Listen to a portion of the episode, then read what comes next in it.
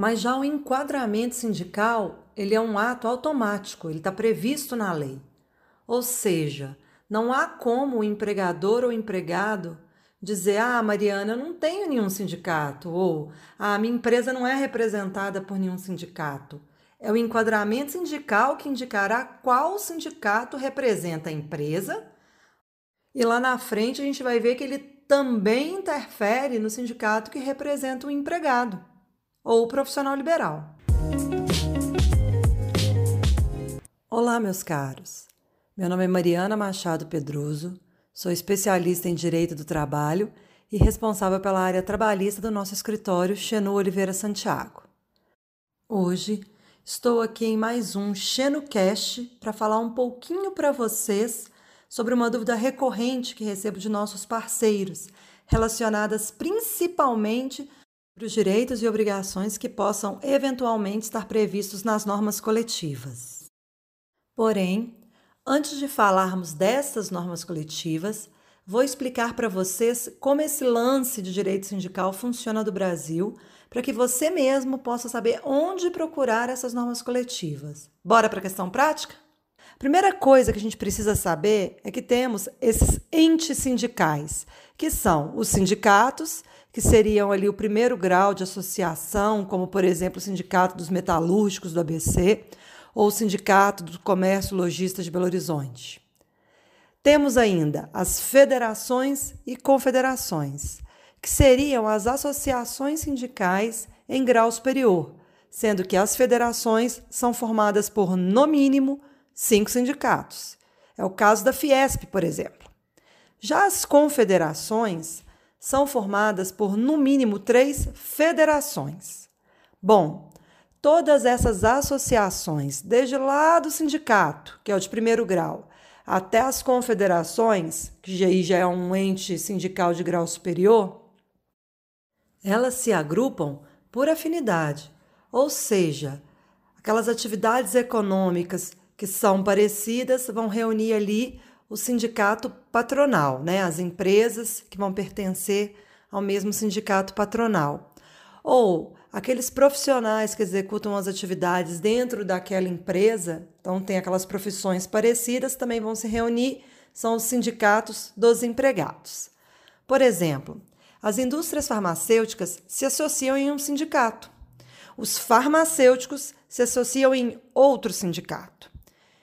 Então agora já sabemos que temos entes sindicais, sindicatos, federações e confederações, tanto representando os empregados ou os profissionais liberais, quanto para representar os empregadores, os patrões, as empresas, a indústria, o comércio. Bom, ótimo. Guardemos essa informação. Outra coisa muito importante que devemos saber sobre sindicato é que a filiação ou associação ao sindicato é totalmente diferente do enquadramento sindical. Filiação, associação, é quando você, empregado ou empresa, procura alguma dessas entidades sindicais e manifesta que gostaria de associar. Certamente, a partir desse momento, você deve ser cobrado uma mensalidade ou uma taxa por essa filiação ou associação, igual acontece quando você se associa num clube, por exemplo, né?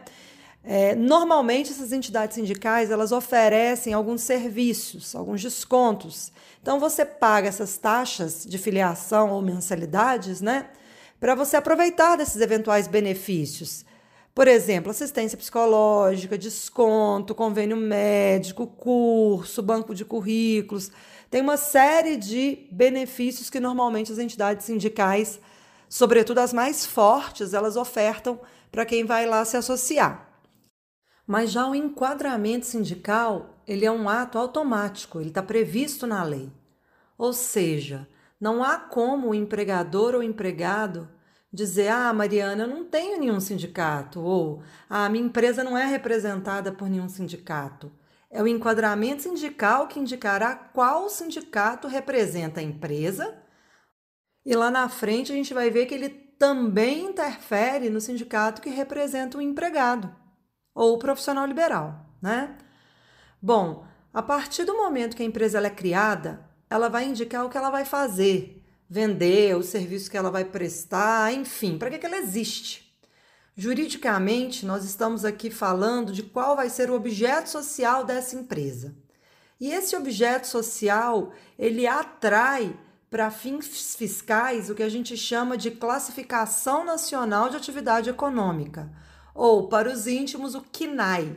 Esse CNAE, esse código, ele consta no cartão CNPJ da empresa, aquele que a gente emite lá no site da Receita Federal. Lá tem esse código. Já o empregado vai trabalhar com algo, certo? Pois então, o enquadramento sindical é isso. A gente vai olhar o CNAE, aquela classificação nacional de atividade econômica da empresa, e essa atividade econômica certamente é representada por uma, ou melhor, várias entidades sindicais patronais no Brasil. E quando você vai trabalhar, vai desenvolver alguma profissão, alguma atividade nessas entidades, é batata que essa atividade também encontrará um sindicato profissional que a represente.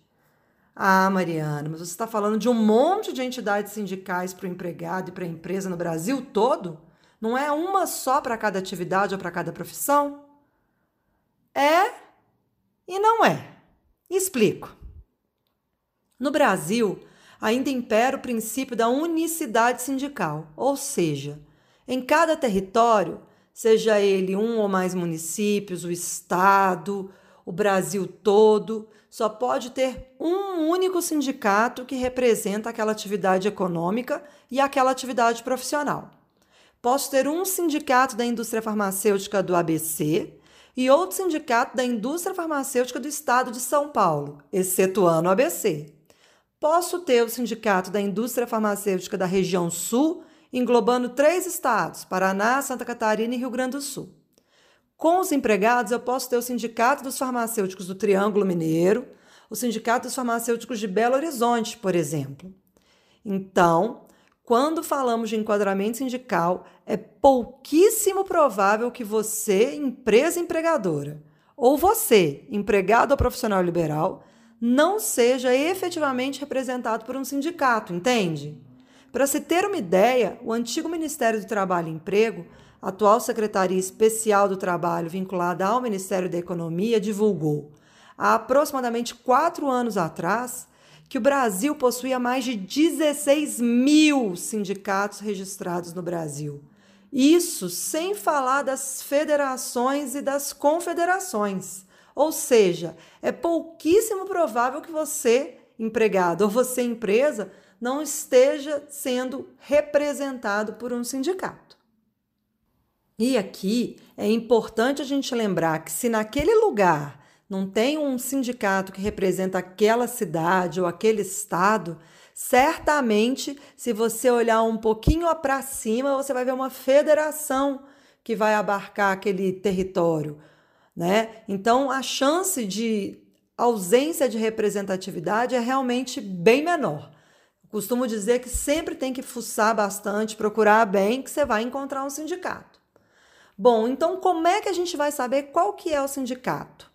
Quando vamos avaliar esse enquadramento sindical, por regra, começamos pela empresa. Identificamos qual será a sua atividade econômica preponderante, aquela principal, né, que para a Receita Federal é aquela que vincula a maior parte do faturamento, que também vai estar lá refletida no CNAG, a Classificação Nacional da Atividade Econômica. Pronto.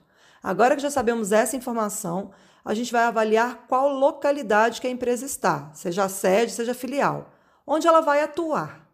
Agora já temos o enquadramento sindical da empresa e a partir daí buscamos então o enquadramento sindical dos empregados daquela empresa naquela mesma base territorial. Vou dar um exemplo aqui fictício. Uma transportadora de produtos farmacêuticos que eu vou chamar aqui de Eu Levo. Ela está sediada no Rio de Janeiro e possui um CD, um centro de distribuição, lá na cidade de Pelotas, no Rio Grande do Sul. O enquadramento da Eu Levo a vinculará ao Sindicato das Transportadoras do Rio de Janeiro. Já a sua filial, que está lá o, atrelada ao centro de distribuição em Pelotas, vai vincular ao Sindicato das Transportadoras de Pelotas. E os empregados, Mariana? Como que eu vou enquadrar? Bom, os empregados serão enquadrados como regra geral no sindicato profissional reflexo ao sindicato da empresa ou indústria em que trabalha, excetuando algumas profissões que chamamos de categoria diferenciada, porque elas são reguladas por estatuto profissional ou lei e têm suas especificidades no dia a dia de trabalho, como por exemplo os advogados, os engenheiros, os farmacêuticos. Para eles, então, o enquadramento sindical vai ser sempre, ou pelo menos em regra, né, o sindicato que representa essa categoria, essa profissão, independente da atividade econômica na qual eles vão estar trabalhando, ok? Voltamos lá para o nosso exemplo da Eu Levo. Nesse mesmo exemplo, então, a gente vai ter os empregados que trabalham na sede da empresa, vinculados ao Sindicato dos Empregados das Transportadoras do Rio de Janeiro. Lembrando que aqui eu não estou falando de nenhum farmacêutico, de ninguém que tenha uma categoria diferenciada. E os empregados lá do CD, lá de Pelotas, vão estar representados pelo Sindicato dos Empregados em Transportadoras do Estado do Rio Grande do Sul. Nesse exemplo aqui que eu estou dando fictício, é porque não tem esse sindicato profissional só lá na cidade de Pelotas. Então a gente pega o sindicato do Estado. Ufa! Agora que já aprendemos quais são os entes sindicais, sindicatos, federações e confederações. Aprendemos a diferença entre associação e filiação, que decorre de manifestação de vontade, e enquadramento sindical, que é automático e imposto por lei já sabemos encontrar os sindicatos corretos, tanto para a empresa, para o empregador, quanto para o profissional empregado ou para o profissional liberal. Mas para que a gente precisava saber disso tudo, Mariana? Exatamente para voltarmos lá no começo desse nosso papo. Quais são as obrigações e benefícios que eu, empregador, patrão, tenho que pagar com base em norma coletiva de sindicato? Ou quais são os meus direitos previstos nessas normas quando eu sou empregado ou profissional liberal? E daí, agora podemos falar o que são essas normas coletivas.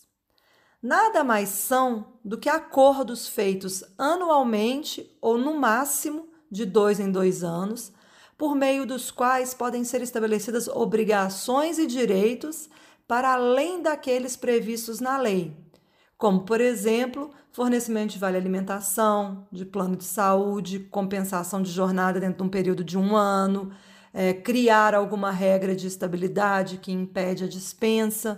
Isso tudo é, pode ser feito por norma coletiva. E esses acordos, eles são feitos ou entre sindicato e sindicato, de empresa e de empregados, ou entre sindicato e federação, por exemplo, de um lado eu tenho um sindicato de empregados em lojas da cidade de Bauru e do outro lado eu tenho a Federação dos Lojistas do Estado de São Paulo. Também pode ser feito entre as federações é, ou entre federações e confederações e também pode ser feito entre o sindicato, federação ou confederação e uma empresa, né? Quando a empresa ela participa diretamente desse acordo e do outro lado eu tenho uma entidade sindical que representa os empregados, a gente está falando aqui de Acordo Coletivo de Trabalho, ou ACT. Já quando a empresa não participa dessa negociação, mas ela acontece entre as entidades sindicais, de um lado, lembrando que a gente vai ter sempre uma representando os empregados, os profissionais, e do outro lado a gente vai ter sempre alguém representando os empregadores, né, os patrões. Aí a gente está falando de convenção coletiva de trabalho ou CCT. Claro que para essa negociação ter validade, para o João, que trabalha lá no CD da transportadora Eu Levo em Pelotas, que a gente falou lá naquele nosso exemplo, esse ACT, esse Acordo Coletivo de Trabalho, tem que ter sido necessariamente assinado pela Eu Levo, que era a transportadora que emprega o João, né? E o Sindicato dos Empregados em Transportadoras do Rio Grande do Sul. Lembrando que lá naquele nosso exemplo não tinha o sindicato profissional lá na cidade de Pelotas. E se isso fosse uma convenção coletiva de trabalho, Mariana? Seria indispensável que ela fosse assinada pelo Sindicato dos Empregados em Transportadoras do Rio Grande do Sul, representando aí o João, e pelo sindicato que representa Eu Levo naquela região, lá de Pelotas. Por exemplo, né, o Sindicato das Transportadoras de Pelotas, se tiver o sindicato lá. Ou o Sindicato das Transportadoras do Estado do Rio Grande do Sul, ou também, se não existir o Sindicato das Transportadoras lá no Rio Grande do Sul, a Federação das Transportadoras que englobem a região sul, por exemplo. E por que, que eu quis que vocês entendessem todo esse caminho difícil, complicado, para identificar qual seria o seu sindicato? Seja você empresa, seja você empregado. Porque, infelizmente, não há nenhum órgão oficial do governo que ofereça essa consulta sobre representação do sindicato ou te indique de maneira simples quais são as normas coletivas assinadas que você vai ter que observar. Esse caminho você realmente precisará fazer sozinho, ou, como eu disse no início, solicitar a nossa ajuda para que possamos fazer isso com você. E qual que é o risco de eu não saber disso? Eu posso simplesmente ignorar, não sei qual é o sindicato, não sei se tem norma coletiva, não quero saber e fica por isso mesmo? Ou não, isso me traz um problema? Bom, se você for o empregador, você pode ser judicialmente assinado pelo próprio sindicato, entidade né, é, sindical, que representa os seus empregados, e que te obrigará a cumprir as cláusulas que você nem conhece. Então, se existe uma convenção coletiva, ainda que você não saiba, ainda que você nem imagine qual é o sindicato, esse sindicato que representa os seus empregados descobriu que você não cumpre, ele pode ajuizar uma ação na Justiça do Trabalho, que chama ação de cumprimento, por meio do qual ele vai te obrigar a cumprir todas as regras que estão lá. Né? Você não pode escolher não cumprir, como eu disse, o enquadramento sindical ele é obrigatório e, portanto, a observância dessa convenção coletiva ela vai ser obrigatória. E aí, através dessa ação de cumprimento, ele te obriga a cumprir tudo o que você não estava cumprindo, né? E além disso, você ainda pode ter que pagar uma multa, porque nessas convenções coletivas tem lá uma previsão de multa por descumprimento da cláusula do, da convenção coletiva, como normalmente acontece em qualquer contrato ou em qualquer acordo, né? Existe sempre uma, uma cláusula que traz uma multa para o descumprimento do que foi ali pactuado. Isso sem falar na possibilidade dos seus próprios empregados pedirem na Justiça do Trabalho, em alguma ação judicial, direitos ou benefícios que estavam previstos nas normas coletivas e que eles não tinham, não estavam recebendo, né? E aí esse empregado vem e pede, inclusive, o retroativo, lembrando que o direito do trabalho a gente está falando de uma prescrição de cinco anos, né? Esse empregado ele vai ter dois anos para frente para pedir cinco anos para trás. Se você nunca observar a norma coletiva, ele vai poder pedir tudo o que está lá de forma retroativa, né? Lembrando que a gente tem datas certas para fazer aumentos salariais, reajustes, e que se você às vezes até deu o reajuste, mas foi fora dessa data base que a gente chama, não necessariamente você vai aproveitar esse reajuste que você deu para compensar o reajuste que está previsto na norma coletiva, que pode fazer com que a sua folha de pagamento suba de forma exponencial, principalmente se você está falando de um volume muito grande de empregados, né? E lembrando que o fato de ter a ação não significa que a partir dali também você não precise se adequar. Então, às vezes, você, empresa, concede benefícios para além do que a lei determina, sem saber se isso está ou não está previsto na norma coletiva. E às vezes você vai avaliar a norma coletiva e lá tem outros benefícios que você não dava, e você, como já dava algum benefício de forma graciosa, sem previsão em nenhum lugar, também não vai poder tirar, e isso vai certamente aumentar a sua folha de pagamento. Agora, se você é um empregado, um profissional liberal, você pode estar deixando de ganhar benefícios ou de ter alguma garantia, porque você não sabe, né?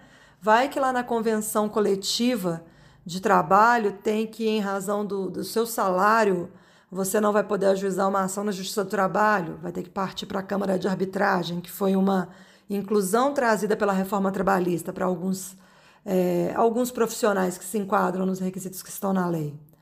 Ou, vamos supor que você está aí nessa mesma empresa já tem 10 anos e daqui a dois anos você vai poder aposentar. Vai que está lá na convenção coletiva que a empresa não pode te mandar embora. Você nem está sabendo disso. é muito importante a gente saber que desde a reforma trabalhista, né, tem várias obrigações que podem ser flexibilizadas exatamente por meio da negociação coletiva. Então, você, empresa, se você não conhece o sindicato que representa seus empregados, você muitas vezes perde a oportunidade de ali estabelecer algumas negociações, ou colocar uma compensação de jornada por um ano, ou estabelecer algum benefício, né, tentando aí reduzir alguma obrigação que está prevista na própria convenção coletiva. Você pode fazer isso através de acordo coletivo, flexibilizar o que está na convenção coletiva, claro Lembrando que, sendo uma negociação, você está falando em flexibilizar. As duas partes cedem para chegar num consenso. Então, o fato de você desconhecer a norma coletiva, você é empregado ou você é empregador, não exclui a sua obrigação de observar o que está lá pactuado, ok? É, esse é um assunto bem mais extenso e complexo do que eu tentei trazer aqui para vocês. E até mesmo poucos colegas advogados trabalhistas conhecem esse tema. Não é um tema que normalmente é dado na faculdade, que as pessoas se especializam. Direito sindical não é algo que é falado é, dentro do ambiente acadêmico. Mas espero que com esse podcast eu tenha conseguido trazer ao menos os conceitos básicos para que vocês possam caminhar sozinhos nessa, nessa dificuldade que é encontrar qual é o sindicato que te representa, qual é a norma coletiva que você tem que observar. E quando isso não for possível, quando você não conseguir caminhar sozinho, sempre poderá contar com o nosso auxílio, tá bom? Um abraço e até a próxima!